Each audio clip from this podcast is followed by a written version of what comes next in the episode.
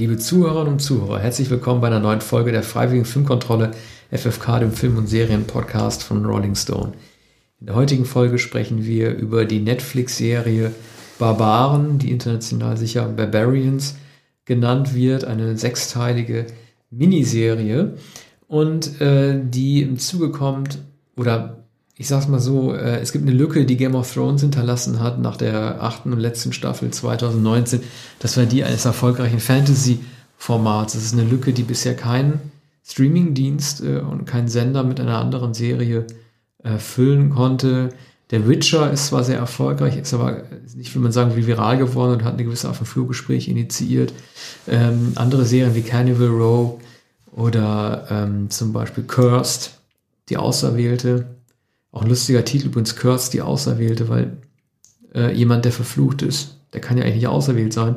Aber egal, ne, auf jeden Fall Barbaren. Damit will Netflix, denke ich, auch so ein bisschen Lücke füllen und natürlich behandelt Barbaren, um es mal kurz zu sagen, eine reale Begebenheit, nämlich den Kampf der äh, Germanen gegen die römischen Besatzer am Teutoburger Wald um, glaube ich, einen neuen Hund. Nee, ich weiß gar nicht, wann das spielt. Das weiß naja, nicht, schon sehr weit nach, so. nach Christi Geburt, glaube ich. Genau. Ja. Aber äh, und natürlich soll das eine historische Begebenheit widerspiegeln, aber ähm, es hat auch ein paar äh, Fantasy-Elemente mit drin und da kommen wir gleich zu einem Punkt, äh, bei dem ich schon fast finde, dass, dass äh, Game of Thrones schamlos kopiert es gibt mehrere Elemente in Filmen, die ganz klar abgeguckt sind. Es gibt äh, Verrat und Verschwörung äh, in einer heimeligen Runde, was so ein bisschen, also ähm, äh, ich sag mal so, äh, Kehle durchgeschnitten äh, an die rote Hochzeit von Game of Thrones erinnern soll. Es gibt auch eine Art, ich glaube, da heißt Beowulf äh, in der Serie so ein Hodor, der irgendwie Hold the Door macht, das Gatter zuhält und dann von hinten erstochen wird. Und es gibt einen äh, Jungen, der dem Tode nahe ist und dann von so einer Schamanin in der Höhle wiederbelebt wird zu dem Preis, dass er eine geistige Behinderung davon trägt. Da denken natürlich alle gleich an Karl Drogo aus Game of Thrones. Also ich habe selten so offensichtliche Kopien gesehen eines Erfolgsformats, um Erfolg zu haben. Mhm. Ja, das sind äh, genaue Beobachtungen, die ich nicht einmal angestellt habe. Übrigens ist Beowulf, wird Beowulf gespielt von Ronald Zerfeld der natürlich die Statur hat, das Aussehen und die Wuchtigkeit eines solchen Heldens. Das haben, eines solchen Helden, muss man sagen.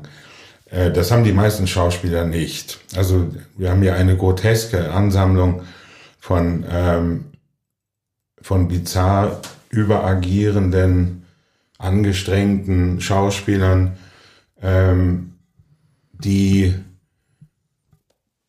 natürlich kostümiert sind, mehr oder minder kostümiert, also die ähm, Theaterkleidung. Die, ja, es ist, ähm, es wirkt theatralisch, es wirkt wie, ich dachte bei, bei den bei ersten Szenen des Barbarendorfes an eine frühere Werbung für ein Haselnuss-Knusperprodukt. Ähm, und, und ich weiß nicht mehr, der Nut, es ist nicht ja, gut, sagen wir gar nicht, aber es ist von einer berühmten italienischen Firma.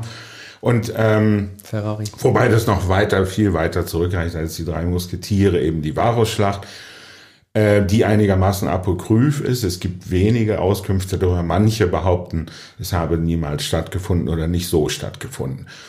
Ähm, hier wird nun ähm, wird Latein gesprochen. Die Römer, die die äh, Besatzer. Und es wird so italienisch ausgesprochen. Ja, genau, das ist interessant. Genau. Ne? Also es ist lateinisch als italienisch. Ja. Man weiß nicht genau, wie das transkribiert wurde oder ob das weil die Schauspieler sprechen. Man weiß auch nicht, wie es ja, gesprochen wurde. Genau, man, man, weiß beim Lateinischen ohnehin nicht, wie es gesprochen wurde, wie es klingt.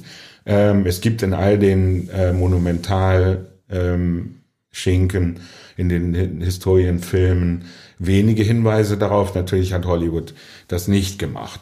Und es klingt hier nicht sehr glaubwürdig, der, der römische Statthalter und dessen ähm, Ziehsohn, der von den Barbaren übernommen wurde, also der sozusagen als ein Pfand abgegeben wurde und der nach, nach Rom verschleppt wurde, eine der Hauptrollen hier. Das ist natürlich der Antagonismus zwischen den tatsächlichen Barbaren, also seinen Brüdern und eben der weiblichen Hauptfigur, Naja, Tosnelda. Du weißt ja, die Römer nannten sie Barbaren, wird gleich am Anfang genannt. Und ja. soll ja gleich schon, was auch bei Conan der Barbar, der übrigens auch kein Barbar gewesen ist, sondern ein Chimerier, was da ja auch drin vorkommt, ist, wer ist denn der Barbar? Ne? Diese klassische Frage, halt, sind das wirklich die Barbaren, die Germanen, oder sind es nicht doch die Römer mit ihren brutalen äh, ähm, Ermordungen? Ne? Es sind, äh, ist auch ein bisschen holzschnittartig dargestellt letzten Endes. Ja, also es wird aber sozusagen in Anführungsstriche gesetzt. Also der Subtext ist natürlich, das ist ja sicher, äh, sind sicher keine ist keine Kultur, also es sind ja verschiedene Stämme. So, es geht um viele ver verfeindete Stämme, die äh, Germanen genannt werden, aber tatsächlich sind es die Ubier und und so ver- verschiedene, die sich auch gan- äh, abgrenzen Die und zum Ting den- zusammenkommen. die zu einem Zum Ting. Ting. Und zwar äh, ist der Fürst oder der Anführer, glaube ich, der Reif. Und ähm, meistens der alte Weise, der aber so weise nicht ist. Und der wird, wird hier auch, äh, wird hier auch so voll Ingrimm und, und ähm, rustikal natürlich gespielt und der muss dann abtreten zugunsten äh, des Jüngeren, der dann wiederum aber der Halbrömer ist, der eigentlich vorhatte, nachdem er die Geschäfte da in dem Teutoburger Wald abgewickelt hat, für immer nach Rom zurückzugehen. Andererseits findet er die, die alte Gefährtin Tusnelda wieder. Ja, und aber den, weißt du, den worin alten sich, worin sich dieser Römer, wo du ihn gerade erwähnt hast, äh, wo er sich so betrügt oder wo er das Prinzip der Serie betrügt, ich weiß nicht, ob das so richtig durchdacht wurde, ist, äh, wir haben ja schon öfter über so Phänomene wie den White Savior gesprochen, das sprich also äh, ein, ein vermeintlich ähm, ähm, überlegener, privilegierter Mensch einer anderen Ethnie oder eines anderen Zirkels oder anderen herrschenden Klasse erstmal den Barbaren zeigt, wo es hier eigentlich lang geht. Und so ein bisschen macht dieser Arminius das doch auch. Es steht ja völlig außer Frage, dass man ihn benötigt, damit man diesen Barbaren, die sonst um ihren Totenpfahl irgendwie tanzen würden, auch unerträglich anzusehende Szene, äh, denen erstmal beibringen muss, wie man eigentlich das Schwert hält und kämpft, damit man Erfolg hat. Ich finde, das ist so ein Aspekt, der, der, der, wird gar nicht groß durchleuchtet. Es werden die Römer letzten Endes als die Bestien dargestellt, aber doch ist es ja ein, ein Römer, der zwar barbarisches Blut in sich trägt oder Germanenblut in sich trägt, aber letzten Endes durch Strategie und Taktik dann auch den Leuten erstmal zeigen muss, wo der Hammer hängt. Ja, mittlerweile ausgebildet in Rom und der spricht natürlich von der Weltmacht und vom äh, der Subtext ist natürlich die kultivierte, äh, der kultivierte Staat, äh, dann die Ehrpusseligkeit, die größte Armee der Welt, die größte Armee, die es je gegeben hat, die unbesiegbar ist. So und ähm, und er ist stolz darauf. Ne? Also geborener Germane sozusagen, kommt jetzt aber als möglicher, als etwa 30-Jähriger äh, zurück. Und äh, man natürlich ist da Loyalität. Also er, er lässt den, er ermordet den Freund nicht, dem, dem, er soll dessen Kopf bringen und bringt aber einen anderen Kopf, auch so eine groteske, den, im makabren, groteske äh, Szene. Das glaubt dann auch noch der römische Statthalter, ne, lässt sich gleich überzeugen. Und zum Dank muss der Junge, darf der Junge nicht mehr nach Rom, sondern er muss der neue Reif werden. So. Und ähm, ja, also das, das hat alles eine gewisse Komik, es hat, hat eine Drastik. Natürlich ist es angelehnt an Game of Thrones, aber es ist ein, es ist ja eben keine Fantasy, sondern es muss, es wird gezeigt unterschiedliche Stämme, die äh, bewohnen Hütten. Ja, es So, sieht aus wie Cosplay. Also, ähm, ich meine, äh, die, die, äh, klar, also diese Serie versucht ja wahrscheinlich gar nicht, irgendwie alles so historisch so klar darzustellen, wie es wirklich gewesen ist. Es darf auch die Freiheit sein, die eine Serie sich nimmt. Und es ist natürlich keine Fantasy- Fantasy-Serie, weil es keine äh, Drachen gibt und so weiter. Alles in Ordnung. Äh, was mich eher, mich, eher gestört hat, sind die inszenatorischen Ähnlichkeiten, der Versuch, äh, ähnliche Dialoge auch zu führen. Ich sage nur das schöne Zitat, lasst uns römische Schädel spalten. Das gab es zuerst, glaube ich, bei Herr der Ringe, als ähm, Aragorn gesagt hat, let's hunt some orcs. Und es gibt so eine Rede, die hat ähm, ähm, Tyrion Lannister, also der Zwerg aus Game of Thrones, äh, gehalten, als es die Schwarzwasserschlacht gibt, als er mit Seefeuer das Meer äh, in Brand gesetzt hat, hat er auch so eine aufrührerische Rede gehalten, nicht aufrührerisch, sondern so eine motivierende Rede gehalten, ne? äh, irgendwie nach dem Motto, they're, they're the best men outside, brave them, äh, brave men, let's kill them all oder solche Sachen. Es sind einfach diese Art, in der mit Pathos umgegangen wird, die dem einfach zu ähnlich ist. Und ich weiß nicht, ob es das letzte Mal vielleicht war bei Fackeln im Sturm oder so, wo ich gesehen habe, dass der Wert von Sklaven dadurch überprüft wird, indem man das Gebiss sich anschaut. Also das sind so Sachen, äh, ich weiß nicht, ob man jemals überhaupt diese Sklavenprüfung gemacht hat, das, das gesunde Gebiss zu überprüfen. Und dann halt diese Proforma äh, äh, Handgriffe noch, Becken ist schmal, äh, starke Muskeln und so weiter. Ja. Aber das mit den Zähnen, das hat mich auch schon wieder. Ja, das findet gleich zu Beginn an den Prüfungen des äh, Mädchens der Tusnelda statt, die verkauft werden soll an, an einen ihr unangenehmen äh, Burschen, der in die Stadt kommt. Der, der Vater gibt dann äh, gibt ihm dann gar nicht die Tochter und ähm, sie ist sichtbar auch in einen anderen verliebt. Ist übrigens auch das Motiv der Rebellen natürlich, also des Wildfangs, der, der Unbändigen, die sich um ihren äh, Bruder sorgt, eben diesen von dir genannten äh, dann ähm, geistig Behinderten, der dann nicht mehr richtig zu sich kommt, der soll dann von seiner Mutter von der Klippe gestoßen werden. Da kommt Tusnelda dazwischen. Also es sind, sind lauter Topoi. Natürlich werden pathetische Kriegsreden geschwungen, natürlich werden Freiheitsreden geschwungen, natürlich gibt es Verrat. Und ähm, aber äh, die Dialoge, äh, ob im Lateinischen oder im, im Deutschen, ähm, die, die haben ähm, nicht die Raffinesse, die Würde und ähm, und das Eindrucksvolle von, von Game of Thrones. Genau, ihnen fehlt, es hast du völlig recht, es, sorry, es fehlt ihnen die Würde. Denn die hohe Kunst ist bei Fantasy-Serien, das war bei Rome auch ein Problem, bei Game of Thrones nicht so, dass du ähm, die Dialoge in der Zeit, in der er spielt, verankerst, aber nicht antiquiert klingen lässt. Das ist die große Herausforderung. Das also menschlich klingen lässt, aber gleichzeitig nicht zu äh, retromodern, hypermodern oder zu antiquiert, sondern so, dass wir dem genau folgen. Ja. Wenn Tusnelda jetzt irgendwie zu ihrem, äh, zu Arminius sagt, so ein Arschloch oder so ein Arsch, dann passt das einfach nicht. Ja, oder leck mich passt, am Arsch. Ja, oder, genau, oder, oder, oder, genau, oder leck so, mich am Arsch. Oder so das ähnlich. passt einfach ja. nicht. So reden, der, so haben die doch so, auch wie sie es intoniert haben, die damals garantiert nicht gesprochen. Der hätte vielleicht auch eine Synchronisation auch einen Unterschied ja. gemacht. Also die, ich glaube, nicht leck mich am Arsch, das ist ja bekanntermaßen bei äh, Götz. Götz von Berlichen, bei Goethe, also viel später. Mhm. Aber sie sagt tatsächlich, dass du so ein Arschloch bist, mhm. sagt sie dann mhm. tatsächlich zu Arminius. Und das ist natürlich äh, sofort erkennbar ja. als ein Anachronismus und, und ein Fehler. Und das fällt einem sofort auf, während manches andere einem wahrscheinlich nicht auffällt als, als Anachronismus oder als unmöglich.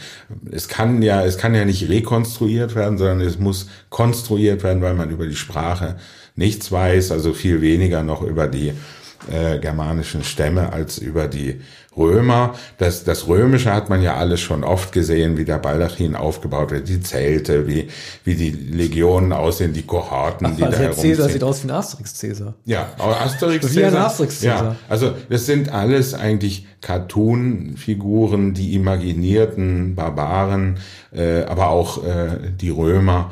Ähm, übrigens spielt auch der Kinski-Sohn heißt der Nikolai, Nikolai. Der macht das auch gut, finde ich. Ja, Toller Römer. Naja, der ist also. natürlich, der hat natürlich die äh, Cäsarenfrisur ja. und, und der äh, hat, hat die Eleganz und, und das Düstere und, und auch das, das Verschlagene. Also der ist eine sehr gute Besetzung. Von den anderen Schauspielern kann man, kann man es leider nicht behaupten. Aber sie werden äh, sämtlich in Kulissen gestellt. Das hat auch jemand angeführt in einer Besprechung das kann doch nicht sein, dass sie in eine Jauchegrube im, ins Lager der Römer bei Nacht eintauchen. Man kann annehmen, dass das Fäkalien sind. Äh, dann schwimmen sie da durch, durch einen Tunnel, um, um einen Überfall äh, zu machen. Und äh, man sieht dann, äh, also sie sind nicht verdreckt, ja, ihre Kleider sind sogar trocken, wenn sie den Überfall machen. Und dann äh, laufen sie wieder heraus. Vor allem, wie die stinken ja. müssen, wenn sie Ja, ja. Also, wie die Schweine.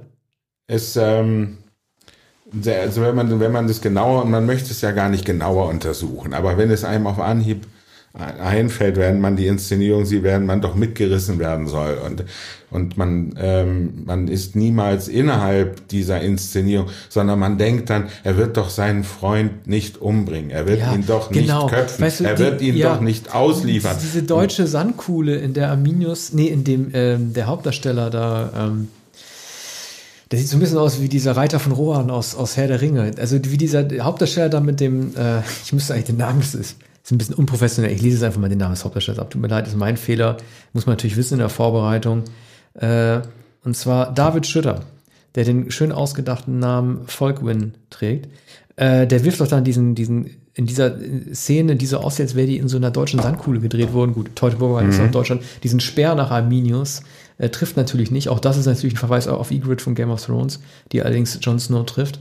Trifft nicht und das sollte so ein bisschen aus dem Comic Relief Moment sein, in dem er von, ähm, von diesem Hügel springt, sich dabei anscheinend das Bein verstaucht und dann von dem sowieso schon maladen ähm, Arminius dann irgendwie nochmal einen mit dem, mit dem Helm auf den Kopf bekommt und ja. so eine Art Buddy, äh, Buddy-Komik zwischen diesen Halbbrüdern da irgendwie zu inszenieren. Auch das ist äh, von der Stimmung her überhaupt nicht ausgewogen. Ich weiß gar nicht, was, was so eine Szene soll.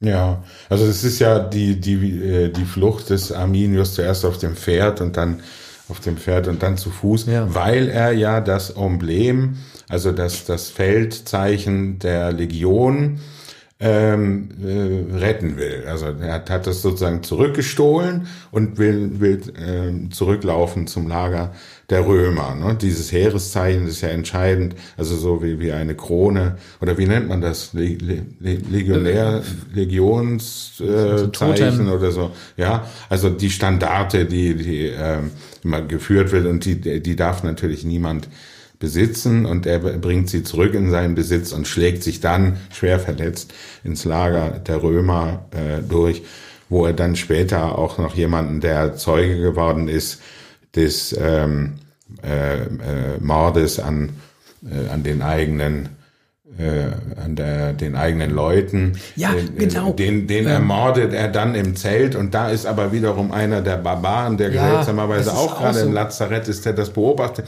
Das so, man so kann sich das, man kann sich das alles nicht vorstellen. Aber weißt du, weißt ja. du, was am schlechtesten gemacht ist? Das ist äh, am Ende der ersten Episode kehrt Arminius zu den äh, Germanen zurück und sagt irgendwie Salve Vater, ne?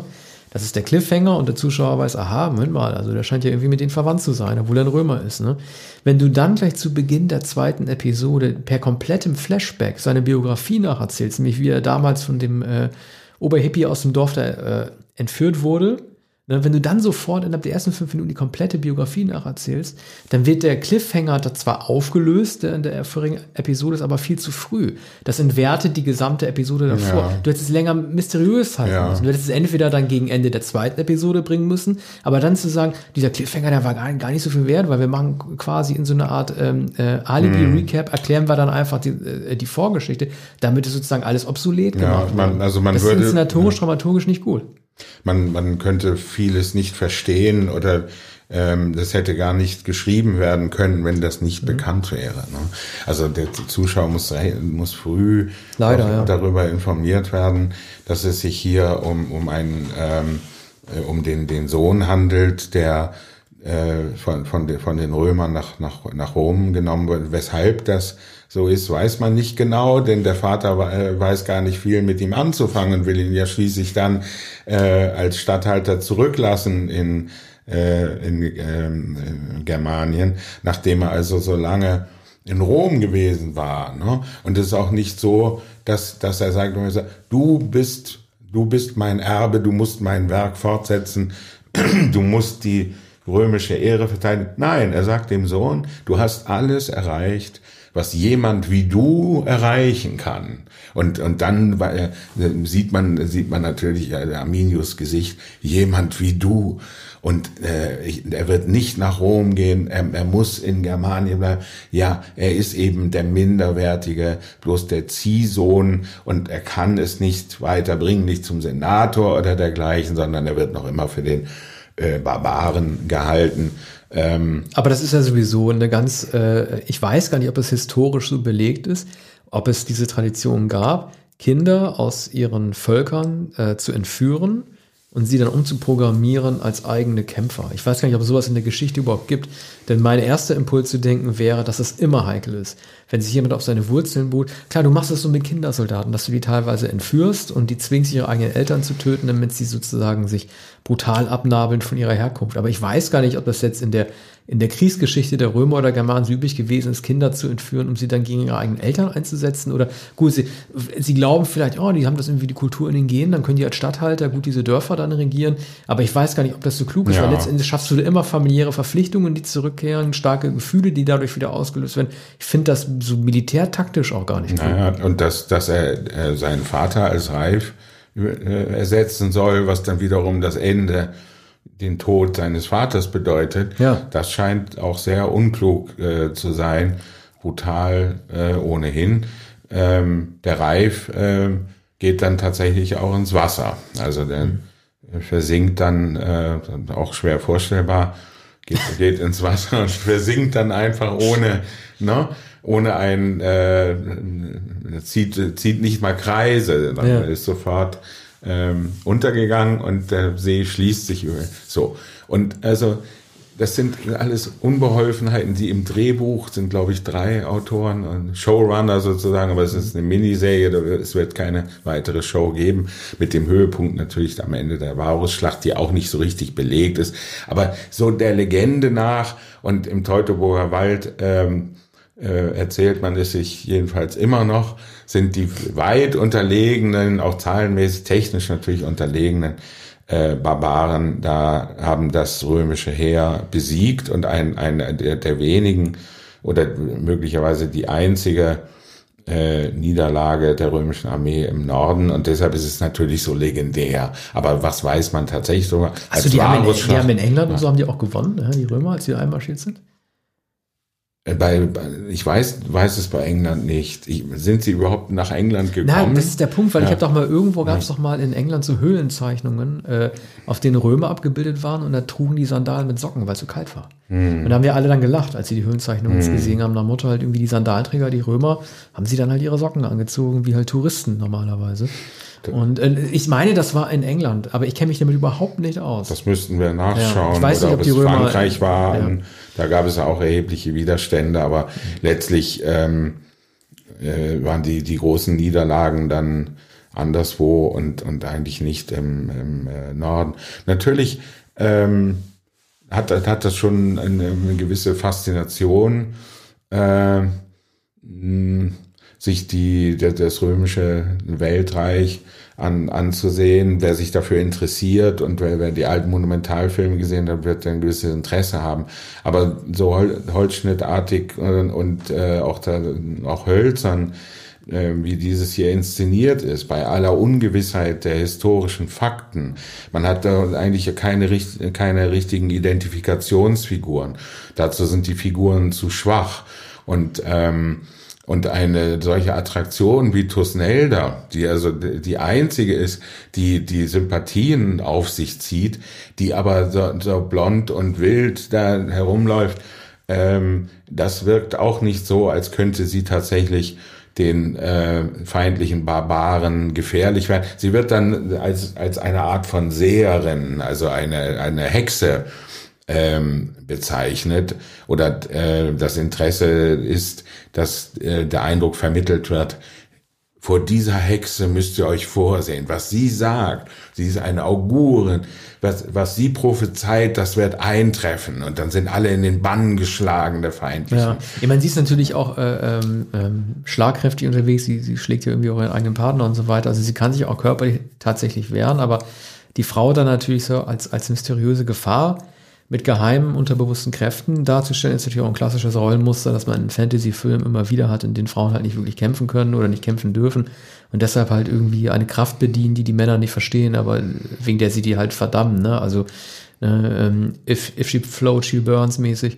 Also ähm, so wird sie da halt dargestellt. Und ich weiß ja auch gar nicht, äh, ist natürlich immer so ein bisschen pikant, äh, jetzt Namen zu kritisieren, sich über Namen aufzuregen, aber ich weiß gar nicht, wie auf diesen Namen Tutsenelder gekommen sind, was ja, sich davon versprochen Vielleicht haben. ein historisch verbürgter Muss Name. Muss so sein, anders der, kann man diesen Namen ja, nicht gewählt der, haben. Wenn ich mich recht erinnere, noch in den 70er Jahren manchmal als so eine, so eine Art, naja, äh, Verballhornungsname für eine Frau gebraucht wurde. Ne? Ja. Also, also so wie Tusse wurde dann manchmal gesagt, die, die Tusnelda. Ne? Ja.